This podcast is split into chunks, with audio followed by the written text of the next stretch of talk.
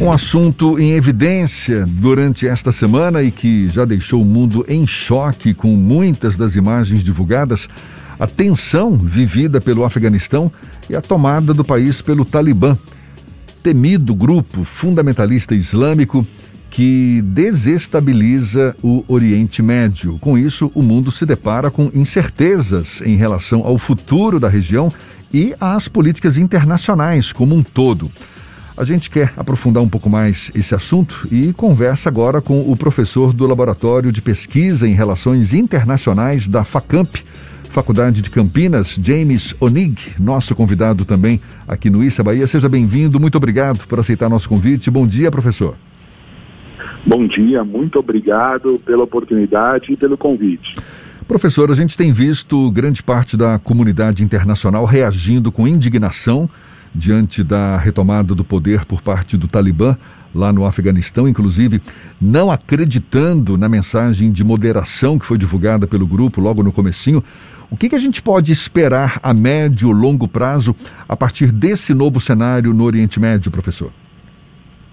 É muito interessante a sua pergunta. Nós estamos diante de uma situação extremamente preocupante para toda a região do Oriente Médio e também para a geopolítica mundial.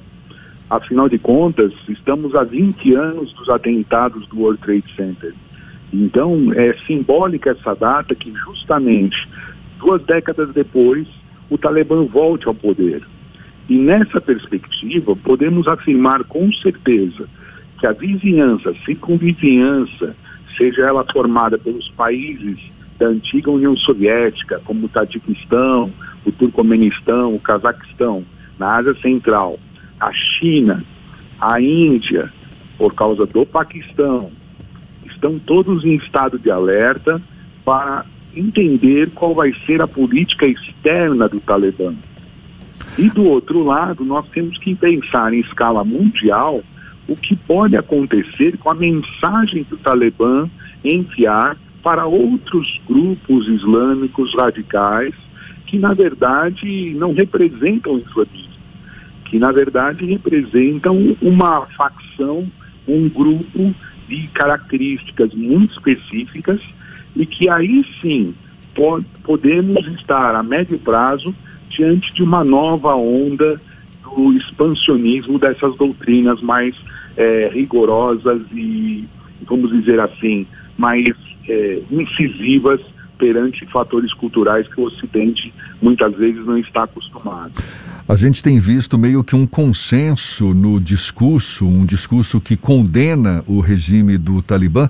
Agora, seria o único discurso nesse momento esse de indignação coletiva ou abre espaço para um, um, sei lá, um novo canal de comunicação? Eu acredito que o Ocidente sempre teve muita dificuldade em entender as matrizes culturais de outras formas de expressão religiosa e até mesmo uh, de, de convivência, de sociedade. Mas o que nós estamos assistindo, na verdade, é uma desconfiança perante o Talibã que governou o Afeganistão entre 96 e 2001, onde a música era proibida, onde as mulheres eram oprimidas e principalmente onde leis rigorosas, interpretadas segundo a visão do Talibã, dominavam a sociedade. É possível sim uma leitura diferente hoje. Existe essa possibilidade. As imagens que nós vimos são formadas nesse inconsciente de 96 a 2001. E estamos diante de uma grande dúvida. O Talibã mudou? O Talibã consegue hoje conviver de forma pacífica e ordeira nas relações internacionais? Essas dúvidas vão permanecer durante meses, acredito. Mas uh, o Ocidente vê com muita preocupação essa grande mudança que aconteceu podemos sim fazer uma outra leitura, mas ela vai levar tempo. Tempo e uh, sinais de que o Talibã possa conviver dentro das regras estabelecidas pela comunidade internacional. Professor, uma outra questão que tem chamado a atenção é o posicionamento dos Estados Unidos e a forma como aconteceu a retirada das tropas americanas do Afeganistão, especialmente após a decisão do Donald Trump, o comportamento de Joe Biden a partir do momento que ele assume a Casa Branca e o próprio pronunciamento do presidente já após a retomada de Cabul pelos, pelo Talibã essa relação dos Estados Unidos e a, a ausência dele naquela geopolítica do Afeganistão também mostra um tipo de mudança da postura do poderio do Império Norte-Americano nas relações de poder com outras nações? Ou isso é muito cedo para falar? Não, você tem toda a razão em colocar essa indagação. Ela realmente é uma preocupação Muitos analistas estão falando de uma era pós-petróleo, onde o petróleo perdeu importância. Lembremos os amigos que estão nos ouvindo da tarde, é, não há nenhuma possibilidade do Afeganistão constar em listas de grandes produtores de petróleo. Mas aquela região ainda tem os derivados, o gás natural. E o que nós estamos assistindo é uma mudança do comportamento dos Estados Unidos em relação a estas áreas onde uh, havia tradicionalmente a influência do petróleo. E essa mudança, ela não vem de agora, ela já vem uh, no final do governo Bush e depois se estende pelo governo Obama e uh, entra no governo Trump. O que nós estamos assistindo, na verdade, é uma competição em escala mundial onde os Estados Unidos, priorizando o seu fortalecimento interno, abre mão de influência direta para exercer influências indiretas. E agora, como você muito bem colocou, nós temos diante de nós um parceiro, uma, vamos dizer assim, uma disputa com um parceiro econômico que é a China. E, portanto, a China também tem interesses nessa região. A retirada mostra, sim, que a guerra ao terror iniciada no governo Bush, ela fracassou. Isso é uma constatação que todos os analistas concordam, porque não houve a pacificação da região e hoje nós temos um cinturão de problemas graves formado pelo Afeganistão, um, a Síria, o Iraque e, por que não dizer, o Irã, o grande rival que ainda permanece forte naquela região em relação às posturas dos Estados Unidos. Então, eu acredito que realmente é muito preocupante essa nova situação. Após a retomada de Cabul pelos talibãs, a China foram, foi um dos primeiros países a se manifestar publicamente sobre uma espécie, eu não vou tratar como reconhecimento oficial, mas não desmerecer a retomada do poder pelo Talibã esse comportamento dos chineses mostra uma tentativa do, da nação, que é a maior nação comunista do mundo, pelo menos em tese, em fazer frente ao poderio e à influência dos Estados Unidos em relação àquela região do Oriente Médio e também uma espécie de suplantação do que a Rússia foi no passado, na época da Guerra Fria, no embate direto com os Estados Unidos? Perfeito. É exatamente nesse diapasão, nesse ritmo que as coisas estão acontecendo. A China tem muito interesse em manter esse crescimento, essas altas taxas de crescimento econômico que ela vem tendo nos últimos 20 anos. E ela nota que a sua economia precisa abrir alternativas para continuar sendo abastecida e abastecer a economia mundial. A China tem um grande projeto, muitos já devem ter ouvido falar, que é a chamada Nova Rota da Seda. E esse projeto conta com a, vamos dizer assim, a presença de parceiros econômicos em toda aquela região que fica em torno do Afeganistão, especialmente o Paquistão. Então a China assume essa postura que sim, você bem falou, é, foi da Rússia durante a Guerra Fria, mas avisando que eh, o Talibã também vai precisar enviar sinais positivos para ser incluído em projetos e assim poder passar por uma transformação e uma parceria com a China. Lembremos que a China tem investimentos no Afeganistão, uh, são investimentos pequenos na área de mineração e que muitas vezes ainda não deram o lucro esperado aos chineses, e vai depender desse novo governo talibã qual vai ser a postura deles para atender os interesses chineses. Eu só devo lembrar um detalhe: o discurso tradicional do Talibã é anti-ocidental, mas dentro desse anti-ocidental existe um, um temor por influências estrangeiras. Os povos que formam o Afeganistão sempre tiveram muita resistência à influência estrangeira. E a China precisa garantir a paz naquela região. Então, realmente depende muito dos próximos meses para sabermos o que pode acontecer em relação à China. A gente está conversando aqui com o professor do Laboratório de Pesquisa em Relações Internacionais da FACAMP, Faculdade de Campinas, James Onig.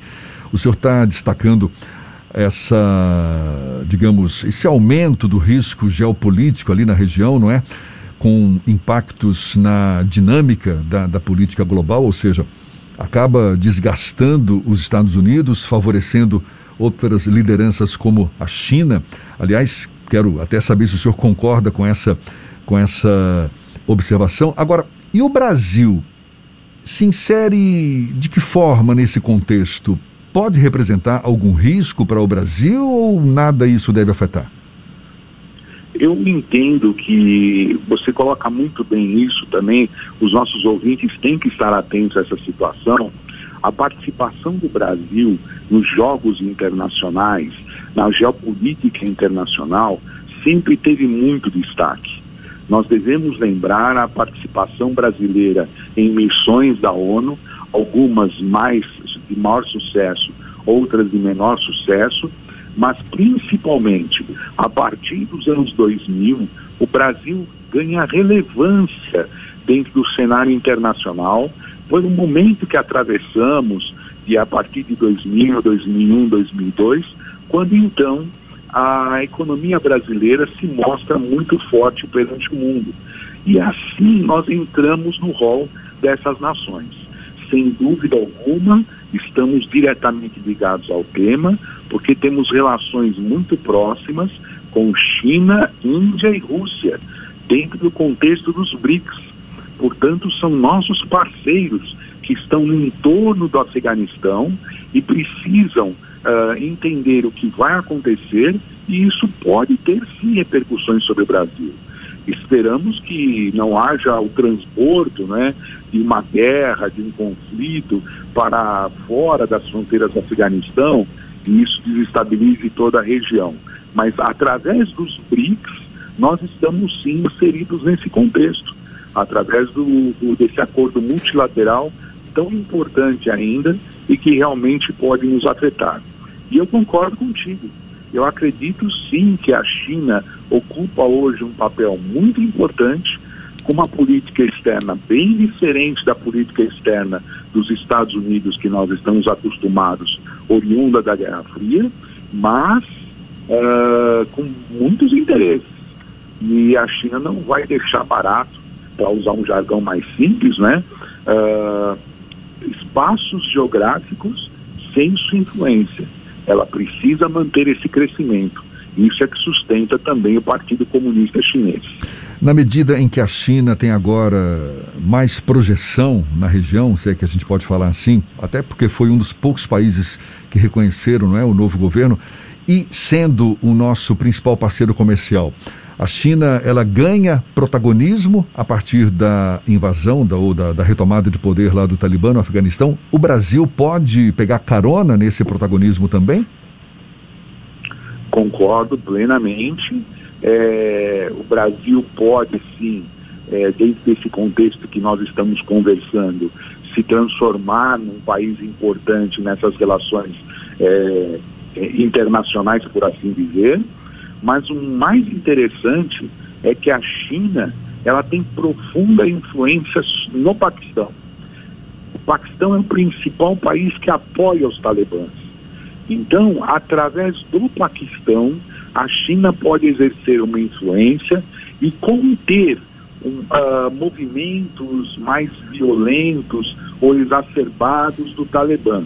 Lógico, isso tudo vai depender muito dos próximos meses, como nós começamos a nossa conversa e você colocou, né, a médio e longo prazo, nós precisamos olhar com muito cuidado. Mas hoje o Paquistão representa um dos maiores países, um dos países mais beneficiados pelas, pelos projetos de infraestrutura da China. Então, o que, que eles esperam? Que o Paquistão, com sua influência sobre os talibãs, consiga controlar qualquer transbordo de violência para fora das fronteiras. E realmente, por enquanto, isso está se confirmando. Lembremos nós e os ouvintes da tarde que realmente estamos diante de um momento de grande interrogação e o governo chinês expressou essa interrogação, apesar de ter recebido o representante do Talibã. Então é um momento realmente muito peculiar da geopolítica internacional. Professor James Onig, professor do Laboratório de Pesquisa em Relações Internacionais da FACAMP, Faculdade de Campinas, muito obrigado pelos seus esclarecimentos, pela atenção dada aos nossos ouvintes. Um prazer falar com o senhor. Seja sempre bem-vindo aqui. Bom dia e até uma próxima. Muito obrigado, até a próxima.